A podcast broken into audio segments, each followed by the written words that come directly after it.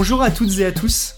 Je vous souhaite la bienvenue aujourd'hui dans une nouvelle saison du podcast et une saison qui est vraiment spéciale, je dois dire, et que je suis fier de vous annoncer. Cette saison va accompagner l'édition du premier livre du média Dynamique Collective et ce livre il s'intitule Fly, le guide pratique pour réussir son aventure collective. Ce livre, il est écrit par Fly de Nest. Vous en avez déjà entendu parler dans le podcast, c'est le collectif dont nous sommes issus à l'origine avec Alexandre et qui vise à accompagner les organisations à réussir leur changement d'échelle. En plus de 5 ans d'expérience, nous avons rencontré plus de 200 organisations. On a testé, appliqué à nous-mêmes nos outils, et on avait depuis longtemps pour ambition de témoigner au plus grand nombre nos apprentissages sur la façon, justement, de faire vivre une dynamique de groupe, d'autant plus périlleuse que euh, quand elle est en pleine croissance, comme euh, au sein de startups qui grossissent très vite par exemple. En plus de cela, et vous allez le voir dans l'interview avec Erwan, l'un des auteurs du livre, ce livre s'inscrit dans notre volonté de diffuser un nouveau récit sur l'entrepreneuriat. C'est un récit que l'on veut loin du mythe de l'entrepreneur tout-puissant, loin de l'entrepreneur qui va réussir tout grâce à son génie, à son charisme.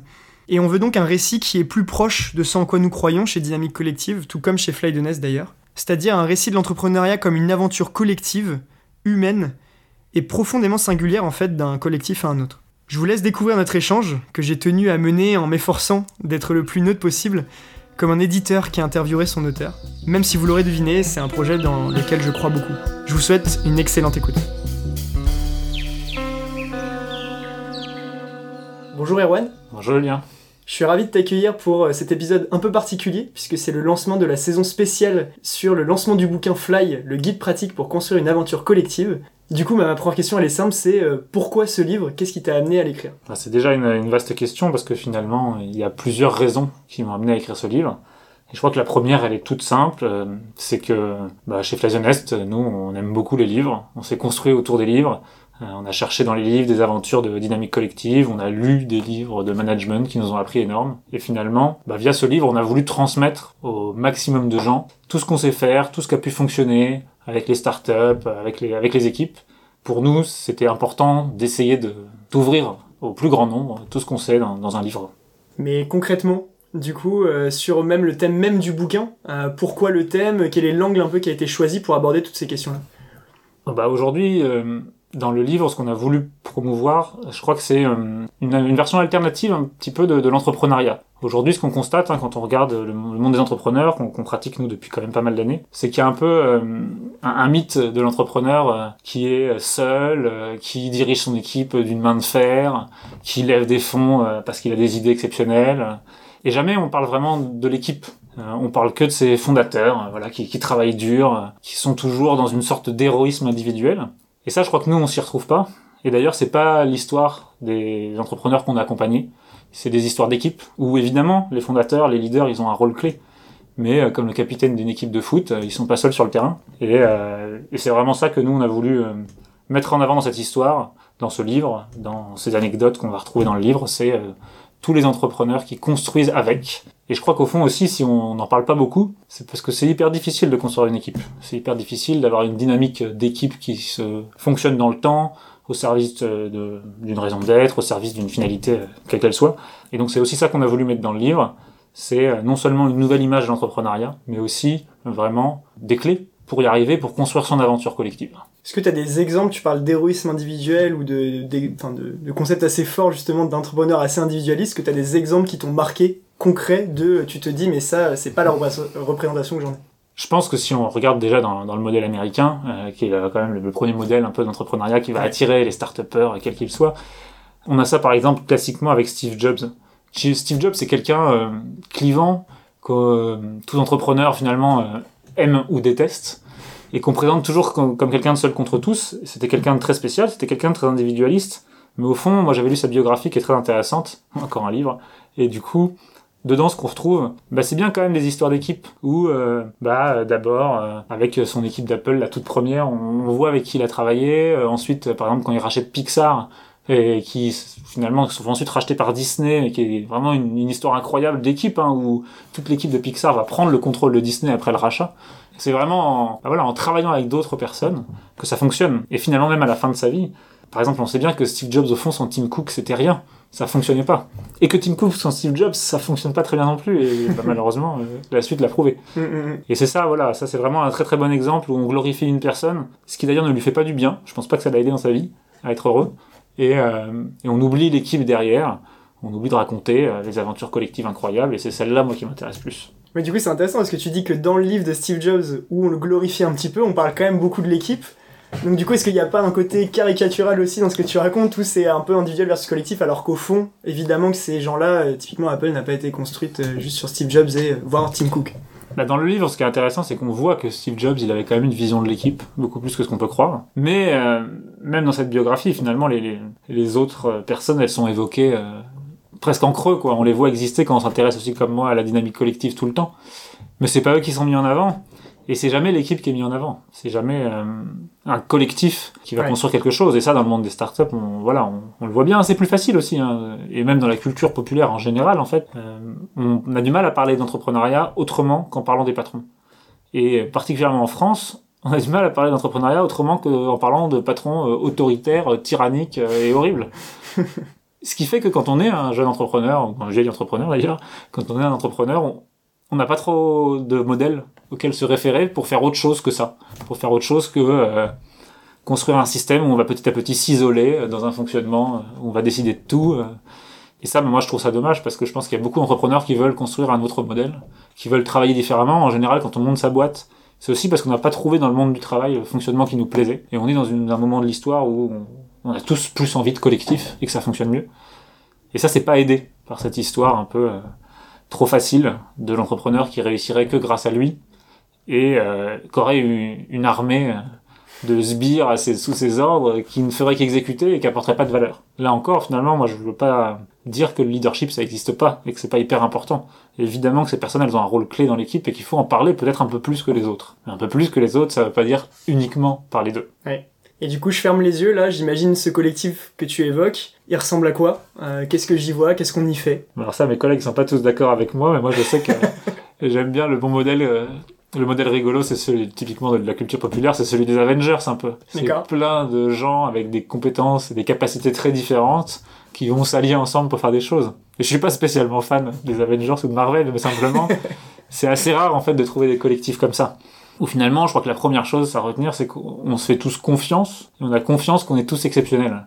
Or, justement, c'est pas le modèle classique.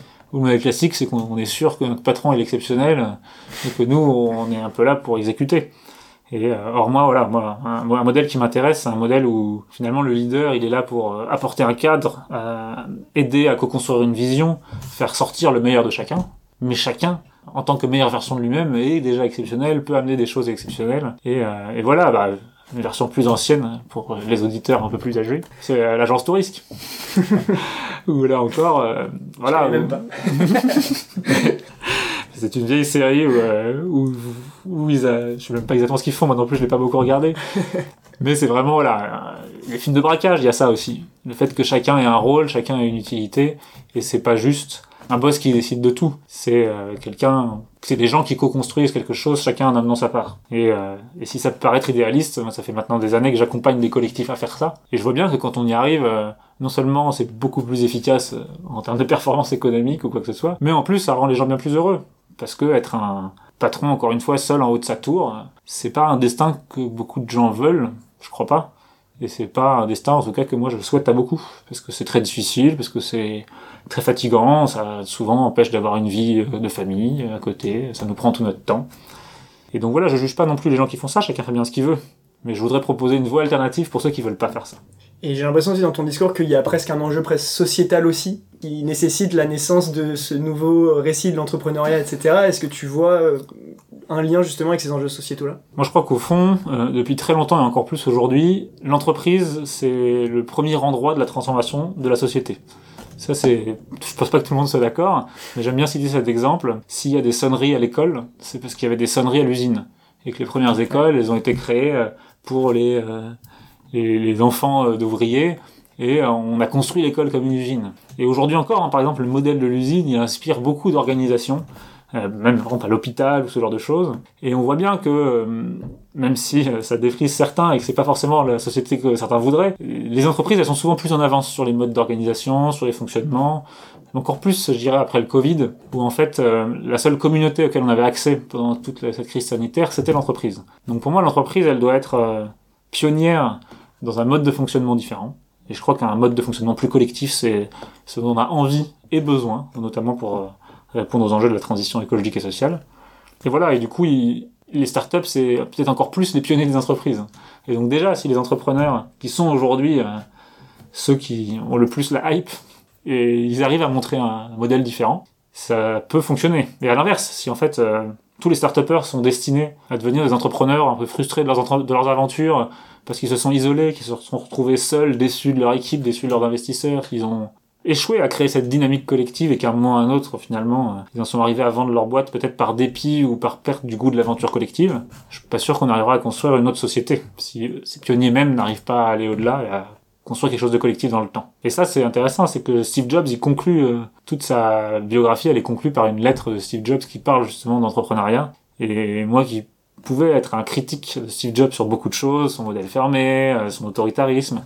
Dans cette lettre, il, partage une vision d'entrepreneuriat qui, est vraiment euh, très proche de la mienne, où finalement le plus beau, c'est les gens qui ont envie de construire une culture d'entreprise qui va euh, amener une exigence sur le design, sur la qualité, sur le service client, sur tout ce qu'on veut, et qui dépasse complètement l'entrepreneur. Moi, je sais qu'en créant Flazenest, je me suis dit qu'un de mes objectifs, c'était que dans 100 ans, la boîte soit encore là. Et moi, je crois que malheureusement, je ne serai plus là à ce moment-là. on sait jamais. on sait jamais. Les miracles de la science peuvent faire des choses intéressantes. Mais c'est hyper intéressant hein, parce que tu parles d'entreprises pionnières, les startups. Aujourd'hui, on en parle aussi quand même pas mal sur un côté euh, dérision, notamment avec le compte Instagram Balance ta startup, dont j'imagine tu as entendu parler. Quel lien on fait avec euh, bah, ce bouquin-là? Comment on, pousse aussi ces entreprises parfois pionnières à, à parfois réfléchir aussi à leur mode d'organisation parce qu'elles perpétue peut-être un mode de, fonctionnement qui a toujours un peu marché. Euh, comment on fait justement pour impulser ce changement? Bah ça c'est une très très bonne question et très large. Je pense que justement pour moi ce livre est ce qu'on fait, essayer de proposer un nouveau modèle et d'aider les entrepreneurs à, prendre un petit peu de recul sur ce qu'ils font, euh, c'est les aider à construire un modèle qu'ils souhaitent. Parce que je pense que personne euh, n'a envie de se retrouver dans Balance ta startup, indépendamment des problèmes de relations presse. Finalement, personne n'a envie de devenir un, un dirigeant euh, horrible euh, qui rend les gens malheureux. Mais encore une fois, euh, aujourd'hui, je suis pas sûr qu'il y ait beaucoup d'autres modèles. Et donc, ah, on en arrive régulièrement là. Et finalement, hein, dans les startups, c'est, pas forcément mieux qu'ailleurs, et c'est pas tous des pionniers de ces sujets-là. Mais je pense qu'à la différence peut-être de certains grands groupes, où certaines choses sont tellement ancrées dans le fonctionnement que ça prendrait, et ça va prendre des années à changer, dans les startups, on arrive à un moment où en fait on a une opportunité de mettre directement des bonnes bases sur qu'est-ce que c'est qu'une bonne dynamique collective, c'est quoi l'équipe que vous voulez construire? Et à la limite, moi, je suis pas quelqu'un qui va vous dire c'est quoi les bonnes bases. Je suis quelqu'un qui va vous dire quelles sont les bonnes bases pour vous? Répondez à cette question maintenant, ça vous évitera bien des problèmes plus tard.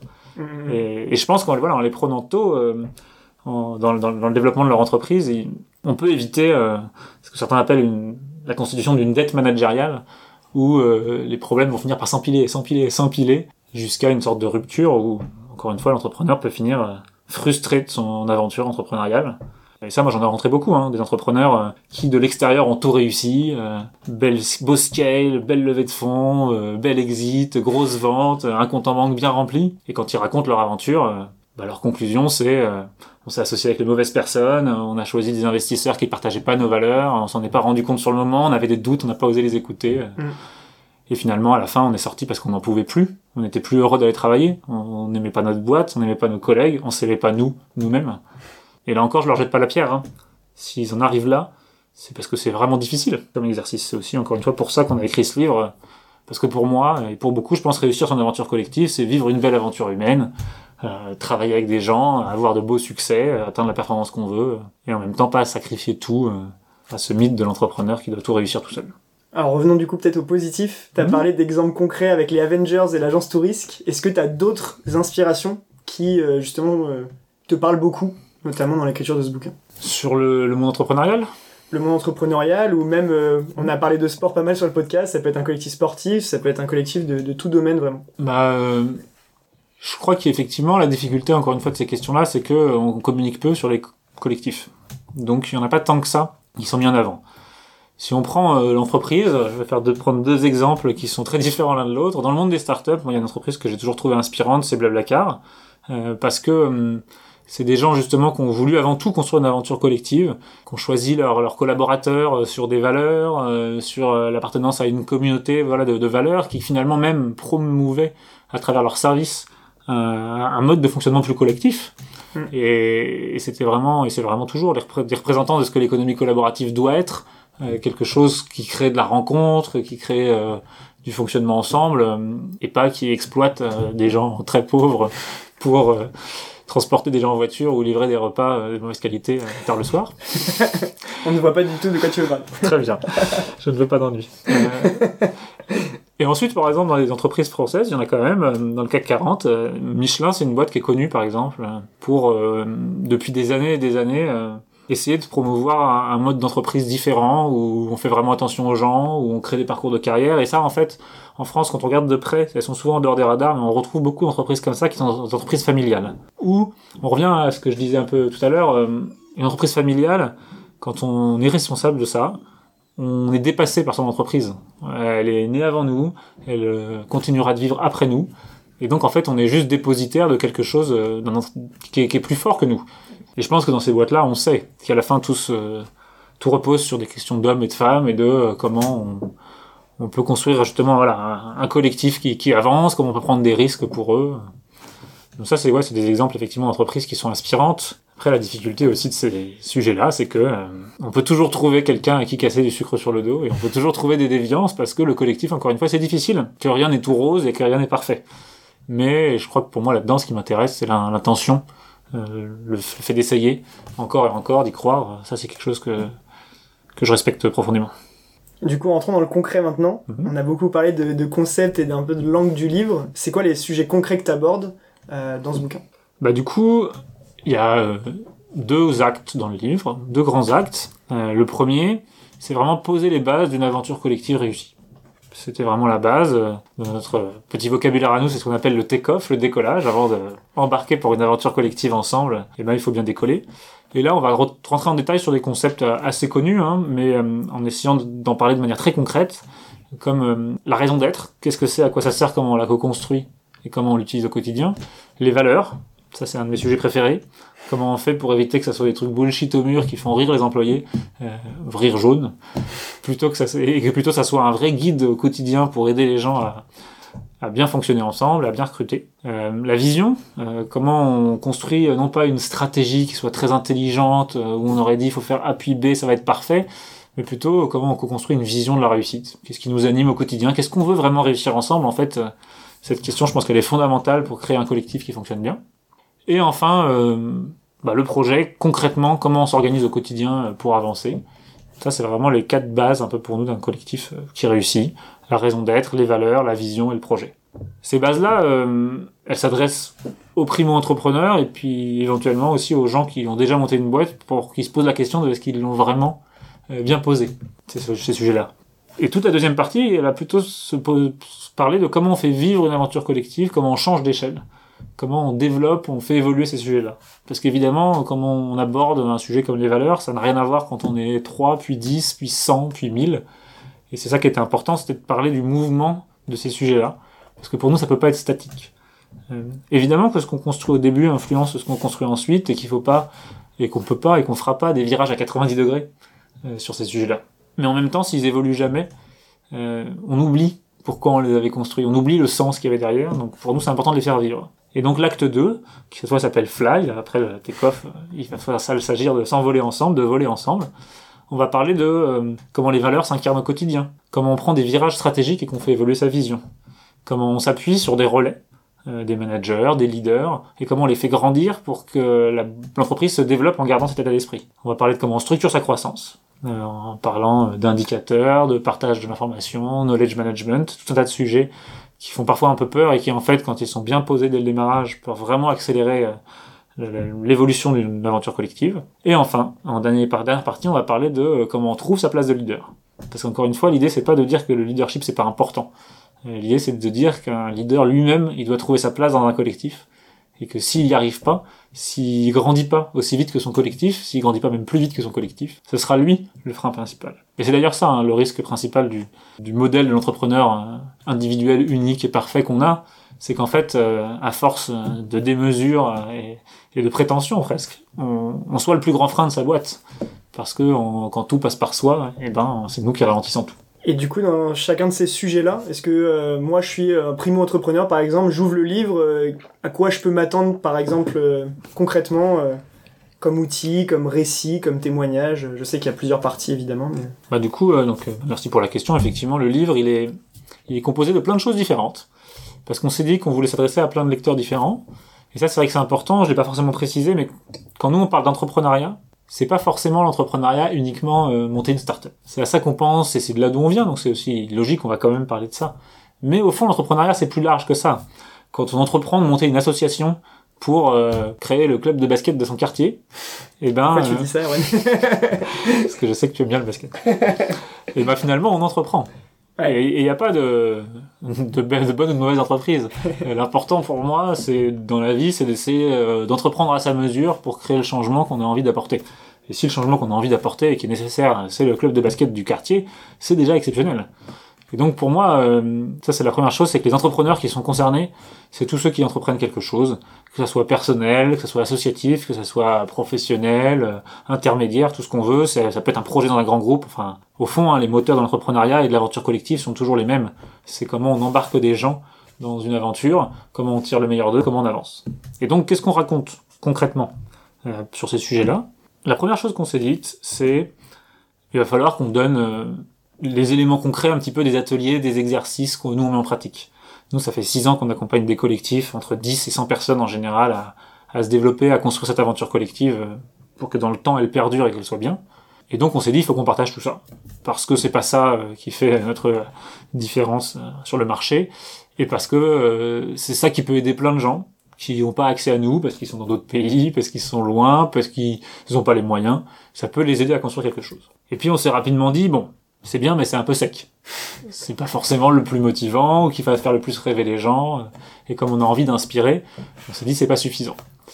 Du coup, ensuite, on, a voulu mettre des témoignages. Assez classiquement, on s'est dit il y a des témoignages de nos clients qu'on connaît bien euh, et qui nous connaissent bien, qui accepteront de partager. Et donc, on a choisi un certain nombre euh, pour euh, vraiment raconter de l'intérieur sur chacun des chapitres qu'est-ce qu'ils avaient vécu sur ce, sujet-là. Par exemple, on a pris Back Market, qui est une équipe qu'on accompagne depuis des années et qui est bah, beaucoup, beaucoup, beaucoup évolué depuis. Hein. Ils étaient 35 quand on, a, commencé à travailler avec eux. Euh, Market, c'est des gens qui ont euh, construit toute une entreprise qui fait maintenant des centaines de personnes autour d'une raison d'être. Donc c'était passionnant de leur poser la question, mais concrètement, ça, ça marche comment une raison d'être pour vous? Donc on a fait plusieurs témoignages comme ça clients. Et puis aussi on s'est dit, bah, nous-mêmes on applique tout ce qu'on fait, euh, tout ce qu'on propose à nos clients, on l'applique en interne. Donc euh, notre témoignage à nous, l'intérêt c'est qu'on le connaît parfaitement, et donc on peut vraiment raconter les dessous des dessous. Et donc on s'est dit, on va mettre un petit témoignage aussi de nous. Et donc dans chaque chapitre, on va retrouver un témoignage de nous qui permet d'avoir une sorte de cas d'étude euh, filé sur tous les chapitres, et des témoignages de chaque client pour là avoir plein de diversité. Là on s'est dit c'est bien, mais, et ça c'est un petit grain de folie qu'on aime bien, euh, il manque encore quelque chose. Et en fait on s'est dit il y a des choses qu'on peut pas dire.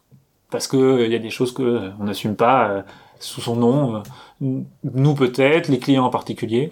Et on a vu des choses, on a partagé tellement d'expériences avec nos clients qu'on avait envie de raconter les choses et puis les choses difficiles aussi. Qu'est-ce qui se passe quand un entrepreneur en peut plus de sa boîte? Qu'est-ce qui se passe quand un entrepreneur va plus bien personnellement ou sa santé mentale ou physique Qu'est-ce qui se passe quand un entrepreneur galère? Et du coup, on a rajouté une fiction. On s'est dit dans une fiction, on va pouvoir raconter tout ça. Et tout, tout, le livre, il y a une fiction qui fait le lien, où, euh, en deux mots, euh, c'est finalement une, une jeune entrepreneuse qui a été stagiaire dans un incubateur qui recontacte quatre entrepreneurs de, de, de ses amis et qui va leur demander dans l'acte 1 par quoi je commence, et dans l'acte 2, après une ellipse temporelle de 18 mois, comment je continue. Et là aussi, en fait, ce qu'on voulait faire, c'était montrer qu'il y a, sous ces concepts de raison d'être ou de valeur, qui sont des grands concepts, il y a une pluralité de points de vue, il y a une pluralité d'usages. Et ça, c'est très bien, encore une fois, nous, ce qu'on veut, c'est pas promouvoir un modèle entrepreneuriat, c'est que chacun promeuve son propre modèle. Et donc on s'est dit que c'était intéressant de les faire débattre. Et ils sont pas toujours d'accord, les personnages, ils ont chacun un peu leur style, et, euh, et, voilà, ils vont trouver dans les questions qu'on se pose sur la finalité, sur les comportements, sur le management, euh, des réponses différentes. Là encore, pour que chacun euh, puisse se reconnaître dans certains, puisse trouver un petit peu sa place dans le, dans le livre et, et puisse prendre ce qu'il a à prendre. Ben merci Awan pour ce développement-là, hyper intéressant. Avec plaisir. ça donne envie de lire le bouquin, donc vous savez, je suis pas très neutre, je l'ai déjà lu, mais en tout cas, merci pour ça. Peut-être la dernière partie avant de conclure sur une dynamique un peu plus personnelle. Mhm. pareil, je suis pas très neutre parce que j'ai participé, mais on sait que la sortie de ce bouquin, ça a été aussi en soi une aventure collective qui remonte à pas mal de mois, euh, voire d'années. Est-ce qu'il y a des, justement des outils concrets que tu aimerais partager, euh, qu'on a pu utiliser ensemble euh, pour mener cette aventure à bien et qui pourraient resservir aussi à nos auditeurs? Ah bah Avec plaisir, effectivement. parce que nous, on a toujours voulu chez Plaisonnest être les cordonniers avec les plus belles chaussures, faire en sorte que nos chaussures brillent tellement que les gens aient envie de venir acheter des chaussures chez nous. et, et donc, on s'est dit, on peut pas écrire un livre sur l'aventure collective sans en faire un livre collectif. Donc on a fait plein de choses, et si j'en raconte que quelques-unes qui sont intéressantes, euh, je pense que le premier truc qu'on a fait qui était vraiment, vraiment euh, hyper enrichissant, c'est qu'une fois qu'on avait posé les très grandes lignes du plan, on a mené des ateliers ouverts au public, à tout le monde, on a fait ça euh, sur Meetup pour avoir aussi des gens en dehors de notre réseau, et thème par thème, on a amené un petit peu en disant bah voilà, on va faire un chapitre qui va parler euh, de euh, la co-construction de la vision stratégique d'une entreprise. C'est quoi les questions que vous vous posez euh, Voilà ce que ce qu'on en pense. On a créé une petite, discussion, on a pris des notes et puis ensuite on a on a vraiment proposé le plan qu'on avait en tête pour pour prendre des retours. Donc ça c'était vraiment super. On a créé une communauté comme ça de bah, de, participants. Et puis ensuite, on a créé une communauté de relecteurs. Où là aussi, hein, de manière euh, totalement ouverte, euh, en mettant des posts sur LinkedIn, on a plus de 100 personnes qui ont relu le livre en cours, donc euh, soit tout, soit des morceaux, au début, à la fin, pour prendre leur feedback et là encore, bah, vraiment faire quelque chose de plus grande qualité, parce que nous, si on promeut le collectif, c'est pas juste pour le plaisir, c'est aussi parce qu'on pense que ça permet d'augmenter la qualité de ce qu'on fait. Donc ça, c'était top. Par contre, évidemment, ça a pris beaucoup de temps. N'est-ce pas? Donc c'est un projet de plusieurs années. Ouais. Et là, aujourd'hui, euh, on est plus sur la sortie du livre. Et donc, c'est pareil sur la sortie. Donc, on, a voulu euh, proposer le livre à différents éditeurs. Euh, et finalement, c'est assez marrant, mais je pense qu'au fond, si on n'a pas choisi d'éditeur, c'est parce que ceux qu'on a rencontrés, on n'a pas trop trouvé qu'ils jouaient collectif. On n'avait pas l'impression de monter un partenariat avec eux. C'était pas forcément quelque chose où on pouvait vraiment co-construire, faire quelque chose dans notre image. C'est pour ça qu'on a choisi de le faire seul, ce qui a euh, des désavantages aussi. Mais, euh, mais du coup, dans la sortie du livre, bah, on essaye de, de créer une dynamique vraiment euh, par vague.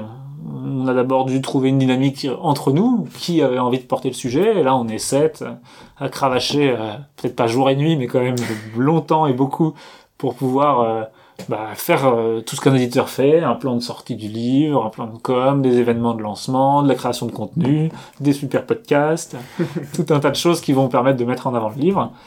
Et puis ensuite, on va petit à petit, petit, à petit pardon, s'appuyer sur notre communauté. Euh, on va s'appuyer sur nos clients les plus fidèles, sur les gens qui ont participé au livre. On va créer toute une série d'événements auprès de nos partenaires. Enfin voilà, on essaye vraiment euh, de faire en sorte que petit à petit, dans ce processus, on se dépossède un petit peu de ce livre et que euh, ce qu'on a mis dedans soit pris par les gens pour qu'ils en fassent ce qu'ils veulent. Et c'est vraiment ça, euh, au fond, le, le, oui, le message profond de ce qu'on essaie d'apporter, c'est de dire, euh, nous, on n'a que des points de départ, et après, c'est à chacun de prendre le chemin qu'il veut sur le sujet.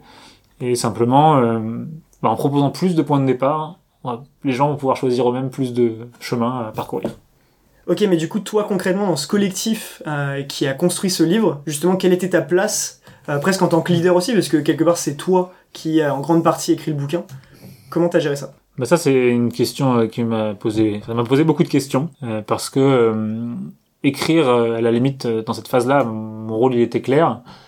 J'étais là pour synthétiser et coucher sur le papier tout ce qu'on construisait ensemble et j'avais mes, mes alliés dans mon équipe qui m'ont pu m'aider à réfléchir au fond, animer les ateliers, avoir des retours, euh, tout ça, ça, ça m'a beaucoup nourri et on l'a fait euh, ensemble, même si c'est moi qui tenais le crayon. Par contre, dans la sortie du livre, c'est quelque chose de beaucoup plus difficile parce que euh, être à la fois celui qui a écrit et mis quand même une grande partie de lui-même dans les mots, dans les lignes, dans le texte, et en même temps faire la publicité au sens premier du terme de ce qu'on a écrit, c'est très difficile. Euh, c'est très difficile parce que, bah, évidemment, on n'est pas du tout objectif euh, et sans, euh, je pense, prétention mal placée, on doit jongler avec son ego et, et presque chaque difficulté, chaque ralentissement devient un échec personnel. Le livre, il a mis plus longtemps que ce que j'imaginais à sortir. Ça, c'est un classique de ma vie. J'imagine souvent que les choses prendront beaucoup moins de temps. Donc, j'imaginais l'écrire en six mois et qu'il sorte peut-être deux, trois mois après. Finalement, j'ai mis un an et demi, deux ans à l'écrire et un an à le sortir, on a mis. du coup, ma place que j'ai mis longtemps à accepter, c'était quand même d'animateur de l'équipe pour essayer de motiver chacun à se lancer sur ce projet, alors que nous, on n'est pas éditeur et qu'on a un travail à côté. Hein. Euh, et donc j'ai vraiment essayé là de, de partir de chacun, qu'est-ce qu'il avait envie d'apporter, de construire avec tout le monde quelque chose qui faisait du sens à partir de là, et de, et de garder le tempo, et de faire avancer les choses le plus rapidement possible, parce que euh, c'est quand même un projet difficile, et je pense qu'on peut vite s'essouffler, euh, surtout sur finalement quand ça dure trois ans. Mais j'ai souvent été un peu mal à l'aise sur euh, justement cette place que je prenais et le fait qu'au fond j'ai un intérêt personnel un peu différent des autres à ce que le livre sorte parce que c'est un peu plus euh, forcément mon bébé euh, et j'y mis un peu plus de moi. C'est marrant, je fais presque le lien avec tout ce qu'on disait au début sur l'histoire de l'entrepreneuriat collectif. Au final, écrire un bouquin, c'est une aventure qui est très individuelle. Donc c'est peut-être ça aussi le, mmh. le, paradoxe sur lequel tu t'es heurté sur l'aspect bah, réussir à faire en sorte que ce projet individuel devienne un projet collectif. Complètement, et on, en a parlé au début, on a, on a pensé l'écrire à plusieurs mains. Euh, maintenant, euh, je pense que j'étais le seul assez motivé ou assez fou pour pouvoir me lancer dans le projet concrètement. Et, euh, et je pense qu'aussi qu'en termes de style, c'est compliqué d'écrire quelque chose à plusieurs mains. Euh, parce que chacun a sa manière d'écrire. Et donc il y a même quelques morceaux hein, qui ont été écrits par d'autres personnes, euh, ça m'a vraiment beaucoup aidé, mais ça m'a aussi pris beaucoup de temps. Et, oui, je suis complètement aligné avec ça, c'était un équilibre, et moi je pense que l'écriture, ça me choque pas que ça soit un projet plus individuel, mais la sortie pour moi ça doit être un projet collectif. Et là je pense qu'on y est, hein, et qu'aujourd'hui je porte pas euh, plus que d'autres, et, et qu'on est vraiment quelques Avengers à chacun porter des morceaux du livre, de la sortie, que ça soit une partie sur les réseaux sociaux, une partie événementielle, une partie euh, plus contenu, euh, podcast. On a, on a un peu chacun notre, notre coup droit et, euh, et tous ensemble, voilà, on peut, on, peut faire un beau match. Mais, mais c'est là où il y a un truc à pas retenir, c'est que c'est pas parce que on travaille sur le sujet de l'aventure collective nous et qu'on a des éléments pour y arriver qu'on est vraiment meilleur que les autres à la fin. On se heurte aux mêmes difficultés que tout le monde. Et c'est pour ça que j'insiste souvent là-dessus. Il n'y a, pas de jugement sur toutes les personnes qui, construisent pas l'aventure collective dont ils rêvaient. Il y a juste une envie de les aider. Parce que, c'est difficile, parce qu'on nous a pas formés à ça, parce que personne nous a rien expliqué et que, euh, et qu'encore une fois, la société nous projette uniquement des réussites individuelles. Depuis la tendre enfance. Dernière question sur cette partie-là, tu as parlé du passage de l'écriture au lancement. Est-ce qu'il y a un atelier très concret, un outil très, très, concret dont tu te souviens qui a permis de passer justement à ce moment où des gens ont pris certaines parties du projet, etc., que les auditeurs pourraient justement réutiliser euh, dans leur propre pratique, dans leur propre projet. Bah ça, je pense qu'il y, y, a une journée très concrète qu'on a passée où euh, ce qu'on a voulu faire, c'est vraiment euh, un peu, on appelle ça en animation en mode popcorn, que tout le monde liste tout ce qu'il aurait envie de faire ou qu'il pourrait imaginer, qui pourrait aider cette sortie. Et contrairement à un projet peut-être plus classique ou plus entrepreneurial, enfin comme monter une entreprise où il y a un peu des étapes obligées, il y a une expérience plus forte de chacun dans des métiers on était tous débutants en fait. Aucun d'entre nous n'avait jamais sorti un livre. Moi, j'en avais écrit un, euh, toute petite, toute petite diffusion. Donc, on était tous débutants et je pense que euh, il fallait pas du coup qu'on qu'on essaye de trop construire quelque chose de trop figé à l'avance. Il fallait qu'on libère là vraiment les énergies de chacun et et à la limite, si moi il y avait des trucs où je m'étais dit il aurait fallu faire ça, mais moi j'aurais pas le temps de le faire et personne ne, ne, pensait à le faire, et bah tant pis. En fait, ça voulait dire que c'était une mauvaise idée. Et donc on a vraiment passé, je pense, toute la matinée à, prendre du recul sur c'était quoi les enjeux, qu'est-ce qu'on voulait faire et quelles étaient toutes les idées, dizaines d'idées qu'on pouvait avoir. Puis ensuite on les a composées et ensuite on s'est vraiment dit on les prend une par une. On avance à pas à pas. En fait le temps va vraiment être une conséquence de ce qu'on fait. Euh, on se donne pas de deadline en fait. Ça, ça peut choquer certains, mais je pense que sur des projets très nouveau, très difficile et puis un peu annexe au sens où encore une fois on a nos clients au quotidien, on a notre business au quotidien. Surtout ça, annexe, Du coup bah voilà encore une fois on, on pioche. Euh, tiens, une boîte de chocolat, je prends tel chocolat, euh, je le mange, j'ai avancé le projet, euh, on passe au suivant, euh, et petit à petit ça s'est dessiné, et petit à petit on arrive à quelque chose de plus dirigé, où on arrive sur la sortie et là on a un plan de sortie qui a été construit justement dans les semaines précédentes et, on en voit. Je pense que ce moment collectif il a été fort parce que euh, un peu euh, un peu toujours le côté Avengers, chacun a réussi à créer sa petite zone d'excellence à proposer des choses qui lui correspondaient. Et on a vu en direct en fait euh, se construire un projet collectif, se construire une réussite peut-être plus forte que ce qu'on pouvait imaginer. Moi, je sais qu'à ce moment-là, il y a un poids qui s'est enlevé de ma poitrine. Je me suis dit, en fait, c'est sûr, on va y arriver. Il n'y a plus de problème, quoi. Il n'y a plus de doute. C'était plus que moi qui essayais d'embarquer des gens. C'était des gens qui étaient embarqués et qui m'emmenaient avec eux. Évidemment, à des moments, c'est moi qui poussais, mais à d'autres moments, c'est eux qui me poussaient. Et depuis, bah, oh, comme dans tous les projets, quoi, on a eu des difficultés, on a eu vraiment des, des moments de doute, euh, des choses qui n'ont pas marché. Mais à chaque fois, on s'est retournés tous ensemble parce que justement, euh, quand un était fatigué, euh, l'autre était en forme. Et c'est ça qui est quand même exceptionnel dans les aventures collectives. C'est qu'on fait des, choses qui vont bien plus au-delà que tout ce qu'on pouvait imaginer et qu'en plus, bah, on profite de la force de l'un des autres et c'est génial.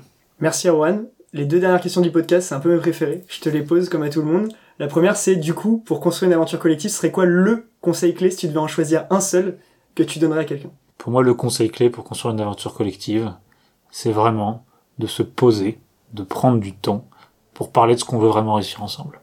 Ça paraît con. Euh, on se dit que c'est évident, mais personne ne le fait vraiment en fait. Et c'est pas juste parler de ce qu'on veut vraiment réussir ensemble.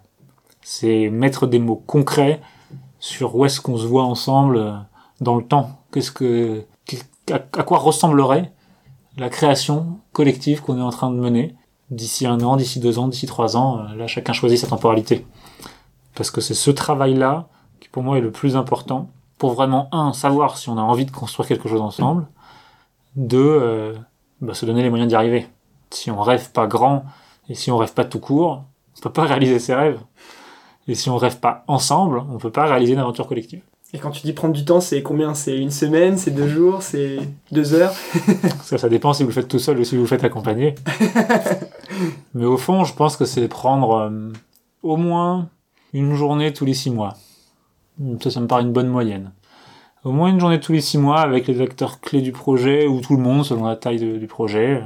À minima une dizaine de personnes Juste déjà qu'un tour de table, euh, qu'est-ce qu'on veut vraiment réussir, qu'est-ce qui nous ferait ouvrir le champagne, qu'est-ce qui nous ferait dire, euh, bah là on est fier quoi, on est fier de ce qu'on a fait ensemble et on, on n'aurait même pas imaginé quoi, un peu lâcher les chevaux et se dire, euh, voilà, si on s'autorise une belle ambition, c'est quoi? C'est quoi une belle ambition pour nous? Ça, je trouve que quand on fait ça, on, on se rend compte qu'on veut et qu'on peut et qu'on va soulever des montagnes. C'est beau, ça m'inspire. Dernière question, justement, quelle question tu voudrais poser à nos auditeurs pour qu'ils réfléchissent eux-mêmes à euh, leur façon de construire leur euh, dynamique collective, que ce soit dans leur famille, dans leur projet, dans leur entreprise, peu importe? C'est intéressant parce qu'il y en a un peu deux qui se combattent l'une l'autre mais qui sont assez proches. Allez, vas-y, t'as le droit de. C'est pourquoi et pour qui? Pourquoi vous voulez faire cette aventure collective? Qu'est-ce que vous voulez apporter au monde en tant qu'individu, en tant que groupe? Et peut-être encore plus profond, plus simple, plus direct, c'est pour qui? Qui vous avez envie de servir? Et ça, ça revient un peu à ça. Quand on se pose la question de qui on a envie de servir, on est obligé de se poser la question de à quoi on veut servir. Et ces deux questions-là, finalement, quand on y répond, elles sont suffisantes en elles-mêmes pour euh, trouver l'énergie, de mon point de vue, à mener une aventure collective. Quand on sait qui on veut aider, quand on sait pourquoi on veut les aider, bah, tout le reste, euh, c'est juste ça l'aventure. Et d'ailleurs, le début de toute aventure, dans toutes les histoires, euh, c'est un peu ça. C'est quoi votre quête? Qu'est-ce qui vous anime? Qu'est-ce que vous avez envie d'apporter? Ça aussi, on se le pose pas souvent. Et quand on arrive à agir au quotidien en alignement avec ça, bah, tout le reste devient très facile. Ce sera le mot de la fin. Merci Erwan, surtout pour ton trajet de Nantes à Paris. Euh, j'ai beaucoup aimé faire ça en présentiel, donc euh, merci pour ça. Avec plaisir. Merci Julien pour tous les podcasts que tu fais et puis bah, pour ces questions toujours très intéressantes. Merci. À très vite.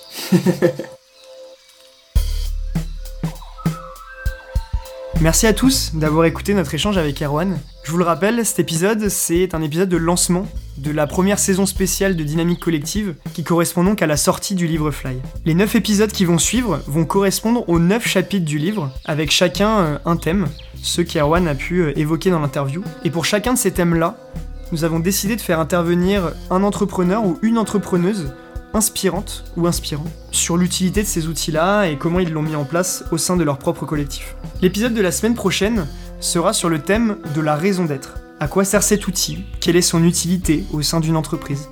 Et c'est Laurence Medioni, directrice RSE et transformation de la startup, plutôt devrais-je dire scale-up maintenant, Ubi Transport, qui est euh, une entreprise qui a maintenant passé la barre des 100 collaborateurs et qui fait partie du Next 40. Pour ceux qui ne connaissent pas, le Next 40, c'est euh, un label créé par le gouvernement pour soutenir et promouvoir 40 jeunes entreprises françaises qu'il considère comme euh, particulièrement prometteuses et susceptibles de devenir des leaders technologiques sur leur marché. Laurence vous racontera tout ça dès l'épisode prochain. Comme d'habitude, je vous invite à nous suivre sur votre réseau de podcasts préféré, que ce soit Spotify, Deezer ou encore Apple Podcast. Je vous invite aussi à nous suivre sur Instagram et LinkedIn, qui sont les deux réseaux que l'on va le plus utiliser dans les semaines à venir, notamment pour euh, promouvoir les prochains épisodes. On essaye déjà de euh, commencer à filmer toutes nos interviews, et vous le verrez sur Instagram, on essaye de mettre euh, cela en exergue avec un peu de contenu vidéo pour changer de ceux qui voudraient écouter nos interviews aussi en vidéo. Je vous souhaite une excellente semaine, et on se retrouve du coup la semaine prochaine avec l'entreprise Ubi Transmore pour parler raison d'être. A très bientôt